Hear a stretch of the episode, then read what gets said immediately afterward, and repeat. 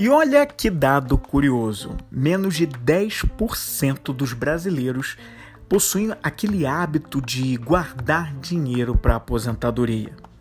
Ao mesmo tempo, há historicamente, culturalmente enraizado aquela busca incessante pela estabilidade. Mas, ao mesmo tempo, sempre a gente sempre percebe um aumento de dívidas, é muito comum a gente perceber um aumento de dívidas, de inadimplência, empréstimos, financiamentos para realizar alguns objetivos de vida. O tema de hoje, nesse Vem Comigo podcast, é mais um episódio seguindo a série A Vida é uma Escola. Nós vamos falar sobre finanças pessoais, mais uma disciplina da Escola da Vida. E é isso que a gente vai falar aqui hoje. Você já me conhece, eu sou o Flávio Moreira, eu sou um especialista em perguntas e eu ajudo as pessoas a se conectarem com a sua coragem, a sua autoconfiança e ao mesmo tempo a buscar a paz interior. Eu diria inclusive que a paz interior vem antes de todas essas coisas, essas coisas vão fazendo parte quando a gente está em paz com nós mesmos. Eu comecei algumas semanas essa série da a vida é uma escola, num formato de pergunta mesmo, porque a gente ouve há muitos anos, né? É comum a gente ouvir, né? Dizendo, fazendo aquela analogia da vida ser uma escola, e eu gosto de traduzir ela dividindo a vida em diversas disciplinas. Na semana passada, a gente entrou na sala dessa escola da vida, a sala referente ao profissional. A série começou com três disciplinas na sala do pessoal, onde nós falamos de equilíbrio emocional, onde nós falamos de saúde e disposição e onde nós falamos uh, também sobre o desenvolvimento intelectual. Na semana passada, a gente entrou na sala profissional e falamos sobre a questão do propósito, um propósito na vida, uma realização. Hoje a gente vai falar sobre as finanças pessoais, tentando responder aí algumas perguntas referentes a isso. Será que faz sentido a gente ter uma vida onde a gente tem que buscar a casa própria como nosso maior objetivo, como acontecem com muitos e muitos brasileiros há várias gerações, passando aí 20 ou 30 anos num financiamento para pagar um imóvel que no fim das contas acaba não sendo nosso, mas ainda de um banco até que a gente finalize aquele parcelamento? Vale a pena guardar dinheiro para uma aposentadoria que pode até mesmo nem chegar, porque a gente nem sabe se ela de fato vem, principalmente com a vida que a gente vem levando hoje, muito diferente da vida de gerações atrás?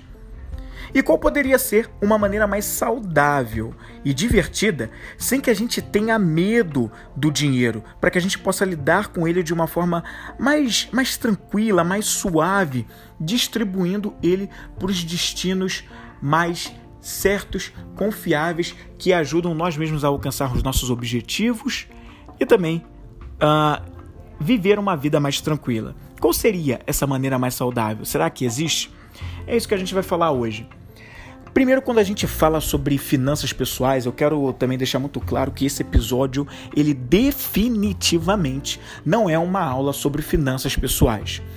Já existe aqui na internet muitos e muitos especialistas muito mais gabaritados do que eu, porque eu também não sou um especialista em finanças, mas você tem aí Natália Arcuri, você tem o Primo Rico, que é o Tiago Negro, você tem o Gustavo Cerbasi, que há muito tempo ensina muitos brasileiros e vários outros especialistas que podem dar muito mais o caminho das pedras para você nesse aspecto. Porém, nesse programa aqui de hoje, eu quero falar com você um pouco mais na questão mental do uso do dinheiro, o uso saudável do dinheiro e como a gente pode, nessa área da vida, quais são os professores dessas, dessas, dessa disciplina da área de finanças pessoais. A gente vai falar um pouquinho sobre aqui hoje. É muito comum, eu cresci muito com esse com isso enraizado da minha família, como eu não ouvi sobre a questão de fazer um pé de meia para comprar a casa própria. Muito comum destinar um pé de meia para que eu tenha a casa própria, o sonho de muitos e muitos brasileiros.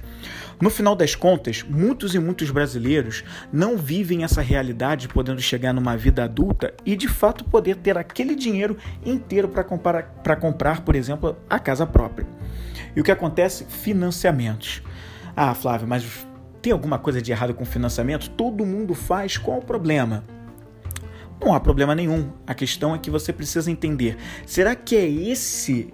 Será que é isso que eu tenho como objetivo para minha vida, ter uma casa própria? Por que, que isso é importante para mim?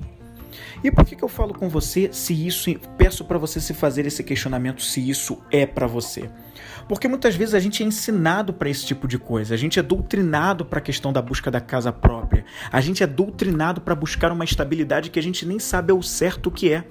E no fim das contas, a gente nem ousa se questionar se faz, faz parte de mim, faz sentido para mim eu buscar a estabilidade.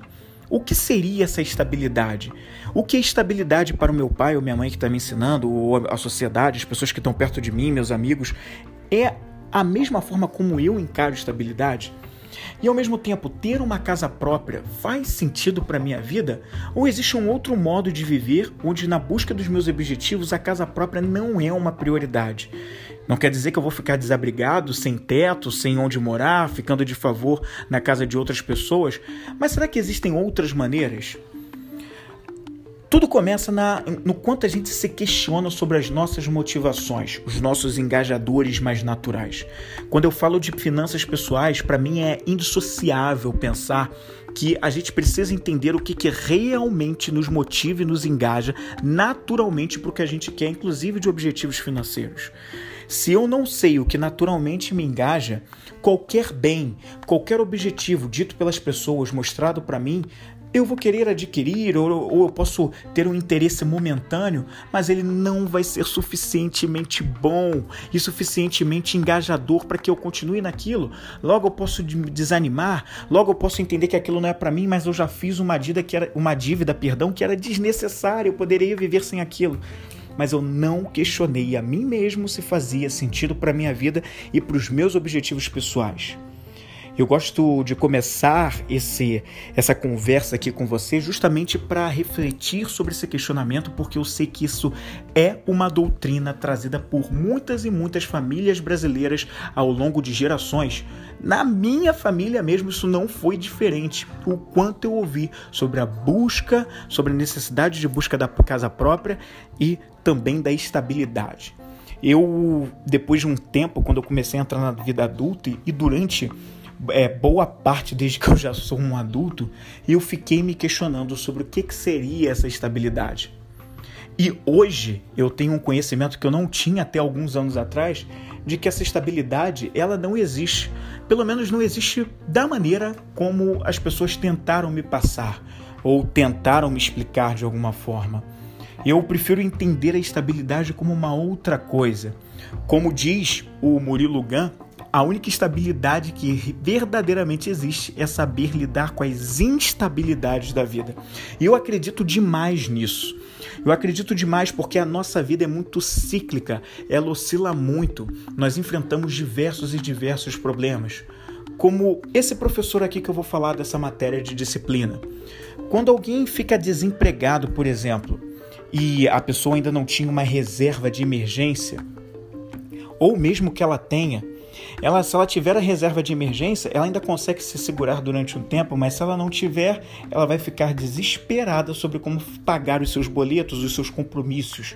Se ela mantém uma casa, tem um aluguel, um condomínio, alguma coisa assim, ela vai se descabelar enquanto ela não conseguir um outro emprego vai ficar tentando negociar coisas. Quantas pessoas em situações como essa já, inclusive, não tiraram as próprias vidas?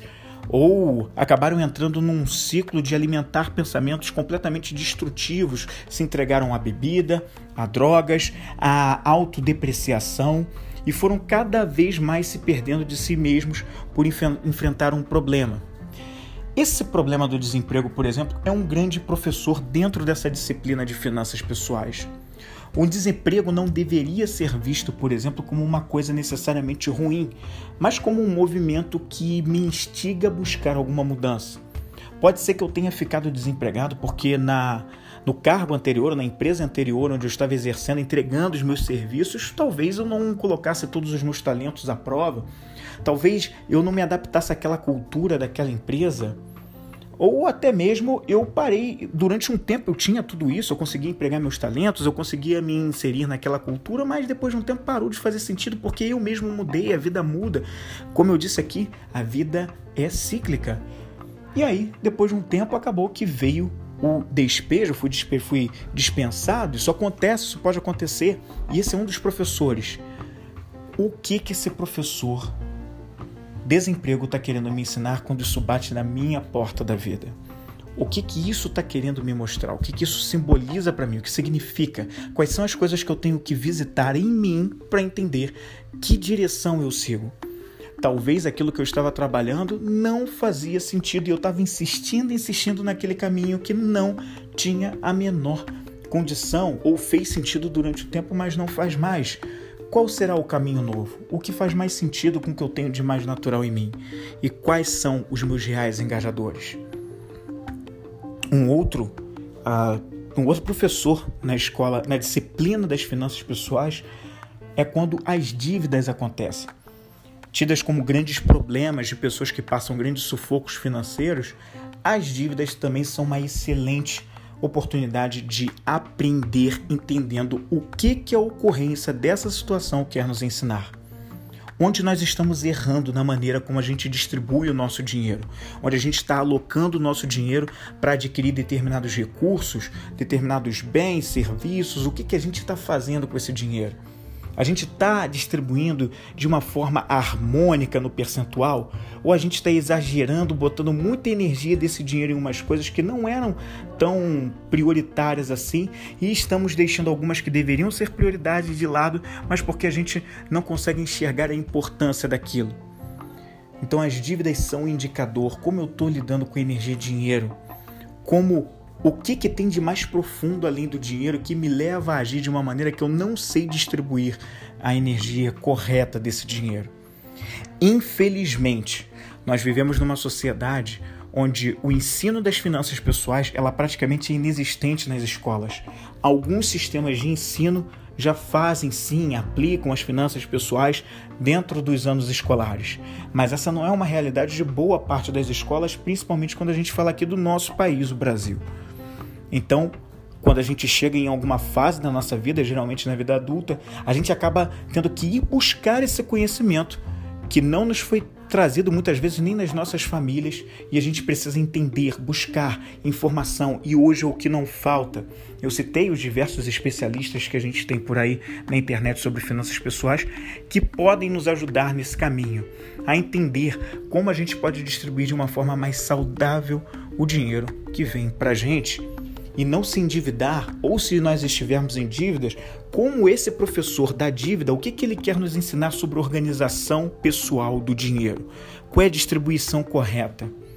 E por falar sobre distribuição correta da renda, sua remuneração, o salário que você recebe, existem aí diversas, diversos formatos. Muitos dos especialistas em finanças indicam coisas como 70-30, como 50-40-30, é, como o, o 40-30-20, que é a forma como você coloca em percentuais o destino do que você recebe todo mês.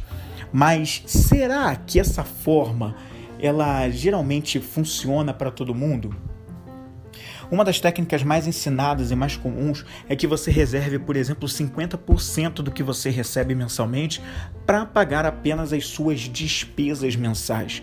Aquelas despesas fixas que geralmente não mudam, um aluguel, um condomínio, a internet, a conta do celular ou, enfim, supermercado, luz, água, essas coisas básicas que estão por aí e todo o resto você poderia distribuir em cinco áreas de 10% cada uma, com uma área para diversão, uma área destinada à sua educação e seu desenvolvimento, uma área destinada, por exemplo, ao, ao seu vestuário, à sua imagem, né? uma área destinada também que eu acho muito importante e eu vejo poucos falarem sobre isso, que é a área da doação tudo que a gente recebe financeiramente, a gente poderia contribuir principalmente como uma forma de gratidão ao universo por tudo que a gente tem recebido e nos tem sido dado, como esse salário e essa remuneração, por exemplo.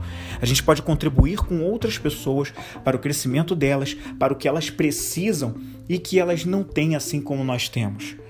E se a gente destina pelo menos os 10%, 7% ou 5% do que a gente recebe para fazer uma doação para uma causa que a gente acredite, uma causa que mexe com a gente, é algo que pode nos ligar a, um total sentido. Eu não digo para você e não aconselho você fazer a doação de qualquer maneira, para qualquer coisa. A sua intenção é o que mais vale. Então, 5% minimamente que seja do que você recebe mensalmente poderia ser destinado, por exemplo, a uma causa que mexe com você. Qual é a causa que mexe com você a ponto de você querer ajudar, podendo contribuir com 5% do seu salário? Essa pergunta eu deixo para você refletir e para você entender porque ela é muito, mas muito pessoal. Não cabe a mim dizer aqui para você onde, o que, que você tem que fazer com esse dinheiro. E também nem cabe a mim dizer que você tem sim que doar. Cada um sabe de si e sabe dos seus atos e intenções. Muitos especialistas não ensinam, ou pelo menos não colocam isso nessas regras de distribuição percentual do dinheiro, uma área ligada para doação. Eu acho que faz sentido ter essa área porque é uma maneira de você agradecer ao universo, ao mesmo tempo se conectando com algo que faça sentido para você contribuir, algo que mexa com seu coração, que verdadeiramente faça você se envolver. Porque se você não se envolver, você vai estar só fazendo uma doação ao Léo e isso não é um verdadeiro agradecimento, não é um ato genuíno, é um ato só para tapar buraco. E aí não funciona. Então pense bem qual é a causa que você poderia destinar um pequeno percentual da sua renda para ajudar. Pode ser 5%, 7%, 10%, seria interessante. Poxa, Flávio, mas não dá. Eu tenho tanta coisa, minha vida financeira tá uma bagunça. Como é que eu vou destinar ainda alguma coisa para contribuir? E aí eu digo para você que de algum lugar a gente tem que começar. Eu acho que até a contribuição e, a, e essa distribuição da renda em percentuais, ela vai precisar é, e vai exigir da gente uma disciplina e uma readequação financeira. O que me leva também a um ponto que é interessante, né, que nem todas essas fórmulas, da maneira como elas são distribuídas, vão servir para todo mundo. A gente não pode aqui ser iludido e achar que separar 50% né, do, das finanças, do que você ganha mensalmente, só para as suas despesas fixas e distribuir em cinco áreas de 10% para as outras coisas, é suficiente para todo mundo. Muitas pessoas, dependendo da situação, dependendo das realidades, dependendo dos engajadores, os motivadores naturais, não vão se adequar a nenhuma dessas fórmulas, nem de 50 e 10% em outras cinco áreas, nem de 30, 70 que é 30% de investimento e 70% para os gastos em gerais, e nem outras fórmulas é, diferentes, mas que podem ser como 50, 40, 30, enfim, pode, isso pode não funcionar. O que eu acho que pode ser discutido e cada vez mais ampliado é entender qual é a sua prioridade enquanto objetivos financeiros na vida. Qual é a sua prioridade? Essa foi uma reflexão trazida por um grande amigo meu que eu tenho como irmão, que até comentou isso comigo, como ele na família dele ele distribui essa coisa, e ele falou sobre essa questão que chamou muito a minha atenção. E eu achei isso fantástico, é, sobre usar a prioridade da família, ou se você é solteiro, enfim, não tem ainda uma família, qual é a sua prioridade? E distribuir esses percentuais das suas finanças de acordo com as suas prioridades. Claro, pense sempre da forma harmônica.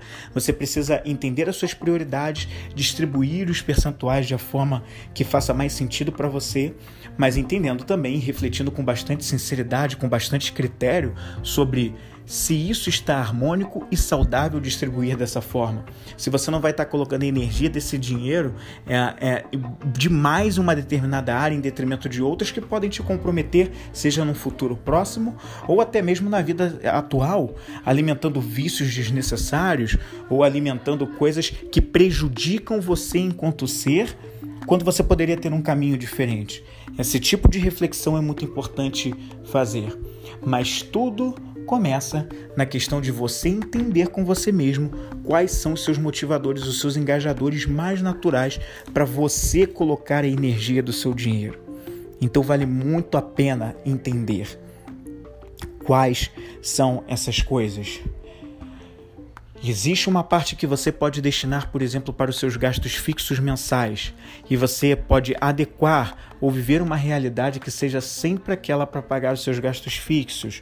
Existe também a questão do, da diversão, um dinheiro que você pode usar sem culpa e sem medo e que você tem que torrar aquele percentual todo mês, porque é aquela é aquela é aquela continha da liberdade onde você não precisa ficar guardando dinheiro, é para você realmente torrar mesmo. E ter também um percentual de investimento, algo que se conecte que que se conecte, perdão, com seus objetivos de futuro, coisas que você queira atingir, seja uma nova viagem incrível que você quer fazer para sua vida, seja ainda assim o sonho da casa própria, porque você pode ter esse sonho e tá tudo bem ter a sua casa própria, seja para fazer um intercâmbio, viajar o mundo por aí, seja para o seu próximo carro, um carro zero que você queira muito, seja para que você forme uma família e tenha o seu primeiro filho, também, por que não? Ou seja para um grande estudo, algo que você quer fazer e que é muito a sua. Seja lá qual for, você precisa ter algo de investimento que se conecte aos seus sonhos. E não dá para a gente fugir sobre algo de investimento que nos coloque numa vida, numa vida um pouco mais tranquila no nosso futuro. Uma vida onde, quando chegar, eu não gosto do termo aposentadoria, porque eu verdadeiramente acredito que a minha geração, eu hoje tenho 36 anos no dia em que eu gravo esse programa e que ele está sendo publicado. E eu hoje acredito, em pleno ano de 2022, que a minha geração e as que vêm abaixo da minha não vão se aposentar. Eu não acredito na aposentadoria. A nossa vida está mudando e o que os nossos pais, avós viveram, que tiveram aposentadoria, serviu e funcionou muito bem para eles, mas a nossa geração, eu não acredito que vai ser uma geração onde a maioria vai ser aposentada, onde a maioria não vai ter esse tipo de coisa. Eu acredito em um outro movimento. Eu acredito num movimento onde verdadeiramente a gente mesmo numa idade mais avançada, mas com uma qualidade de vida muito maior do que os idosos que nós temos hoje, a gente ainda vai ter muito fôlego e pique para continuar contribuindo com a sociedade e fazer continuar trabalhando e inclusive a nossa forma de atuação, de fazer o que a gente faz vai ser diferente das que a gente conhece hoje. A tecnologia vai avançar ainda mais do que já está avançada. Muitas coisas vão acontecer, vão acontecer, perdão, e o nosso intelecto, as atividades vão pedir muito mais do nosso intelecto, da nossa criatividade, da nossa imaginação, de coisas que nenhuma máquina, nenhum robô pode fazer. São características inatas do ser humano. Então, por isso, eu acredito que esse movimento vai fazer com que a gente nunca chegue a uma aposentadoria. Ou se chegarmos, ela vai ser um pouco diferente do que é a aposentadoria que a gente conhece hoje. Isso também não significa que eu não acredito que a gente não deva juntar um dinheiro e guardar, fazer uma reserva financeira que nos coloque numa vida saudável para quando a gente chegar numa vida mais idosa. Porque a gente não sabe em que condições nós vamos chegar quando nós estivermos lá para 70, 80 e 90 anos.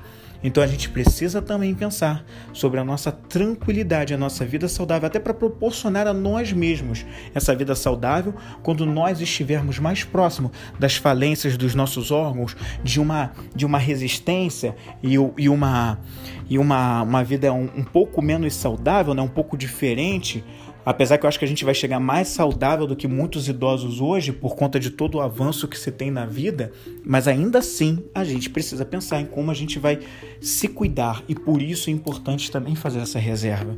A gente precisa destinar um percentual significativo e importante para que a gente tenha isso e se comprometer com a nossa autorresponsabilidade de que isso é nosso. Não ficar delegando a governo ou a qualquer outro fator externo. Nós precisamos buscar isso. Isso tem a ver com nós mesmos, o quanto a gente busca. Então, isso é o que eu acredito sobre fazer uma distribuição saudável e inclusive divertida do nosso dinheiro. Porque eu posso usar um percentual só para minha diversão eu posso me divertir vendo aquele dinheiro crescer sem eu precisar colocar a mão para aquela parte que vai me, vai me levar aos meus objetivos no futuro ou uma vida um pouco mais confortável no, também no futuro. Né? Então é uma forma divertida também de se fazer isso. Dinheiro é energia. A maneira como eu penso, como eu estou emotivamente, reflete na maneira como eu distribuo, como eu utilizo o dinheiro. Eu não posso deixar isso dissociado se eu tenho uma vida onde eu acredito que o dinheiro é a raiz de todo mal, onde eu acredito que toda pessoa rica é corrupta e desonesta, eu estou numa relação um pouco estranha com o dinheiro. Porque isso nunca pode ser uma verdade. A gente precisa se, se perguntar se isso faz sentido. Quantas pessoas ricas você conhece que são corruptas? Aí você vai, pode me dizer, ah, mas olha aí os políticos. Mas seriam os políticos todas as pessoas ricas do mundo? Será que todos os políticos são verdadeiramente ricos, pelo menos ricos na parte financeira? Eu não conheço todos os políticos, eu não sei a realidade de todos eles, de todos eles no mundo inteiro, no Brasil inteiro, para dizer tal frase.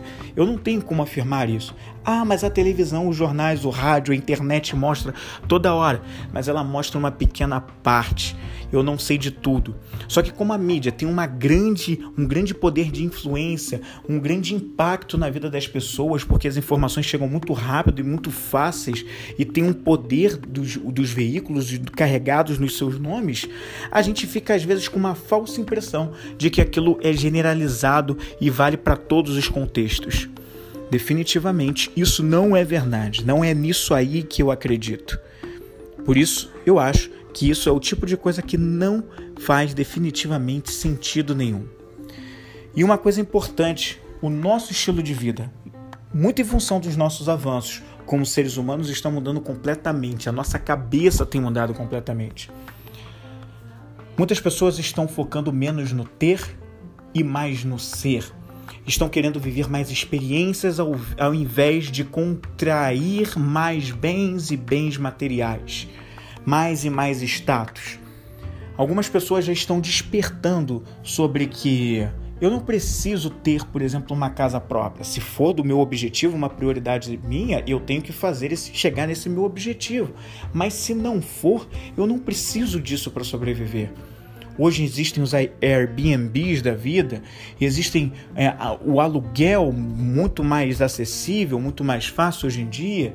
Existem outras diversas maneiras viajar pelo mundo trocando por serviços enquanto você, enquanto você se hospeda em, em lugares que estão trocando a, a, hospedagem que te dão pelos serviços que você contribui. Então existem muitas e muitas formas de se ter, de, de estar debaixo de um teto e não precisar que ele seja seu, que você tenha uma escritura no seu nome ou um financiamento no banco para pagar em 20, 30 anos aquele imóvel que só depois disso você vai poder realmente dizer que ele é seu.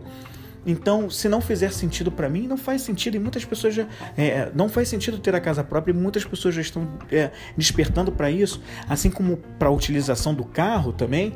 Muita gente que sempre quis ter carro, eu sou um exemplo disso. Eu durante muitos anos eu gostava de ter carro, eu tive mais de um carro, gostava de carro. Hoje em dia eu definitivamente não faço questão. Não é nem que eu não precise, mas eu procuro buscar outras maneiras de, de poder usar o que o carro tem que me prestar como serviço, que é de me levar de um lugar a outro. Eu uso Uber. Isso não significa dizer que eu nunca mais vou ter um carro na minha vida. Eu não sei o dia de amanhã e pode ser que em algum momento eu veja a necessidade em que eu acho que assim, não, prefiro ter um carro mesmo tendo Uber por aí. Mas hoje eu estou tranquilo dessa forma e tá tudo bem. Então, hoje também, graças à tecnologia, aos vastos serviços que a gente tem, que contribuem para que a gente busque mais o serviço do que o ter as coisas como Uber, Airbnb, Netflix facilita para que a gente tenha essa visão de viver mais as experiências e menos o ter, o agarrar o material, aquilo que é tangível. Mas eu vivo o tangível através das experiências, que no fim das contas é o que mais importa, é o que a gente mais está querendo. O benefício que aquele bem pode nos trazer é o serviço que eles nos presta, mesmo de forma subjetiva, sem nem mesmo a gente perceber. Se você é um aficionado por carros, por que não de tempos em tempos você fazer uma, um leasing de veículos ou de um aluguel de carros e de tempos em tempos você dirige diversos carros diferentes sem precisar possuí-los? Você está apenas trocando e vivendo a experiência de dirigir diferentes carros.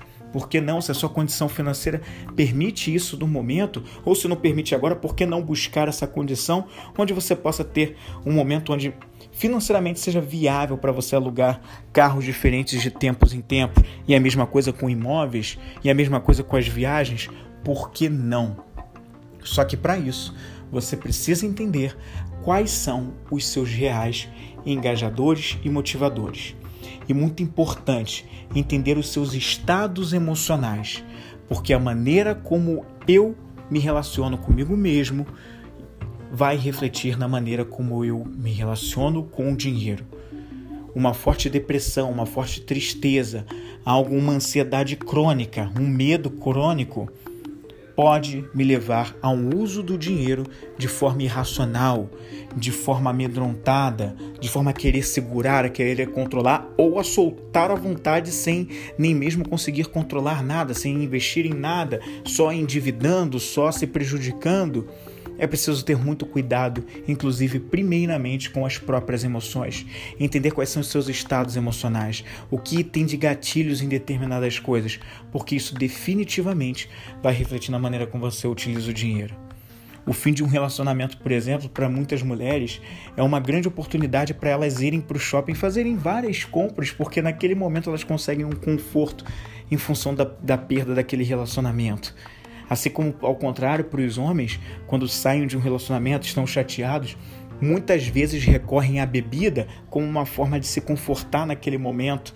Então, são maneiras de usar o dinheiro, uma para bebida e outra para as compras, mas que tem a ver com os estados emocionais que em determinados momentos podem nos prejudicar. O uso que a gente faz dos estados emocionais podem nos prejudicar no uso do dinheiro assim como uma alegria muito lá em cima, uma empolgação desproporcional pode nos fazer contrair uma dívida que a gente não esperava, uma compra que não precisava ser feita, como por exemplo, comprar uma passagem aérea ou um carro no momento de empolgação, pelas palavras que o vendedor me falou, a experiência que eu vi ali do, tanto dentro do veículo, mas na verdade eu não parei para ver se eu tinha realmente condições de arcar com aquele bem.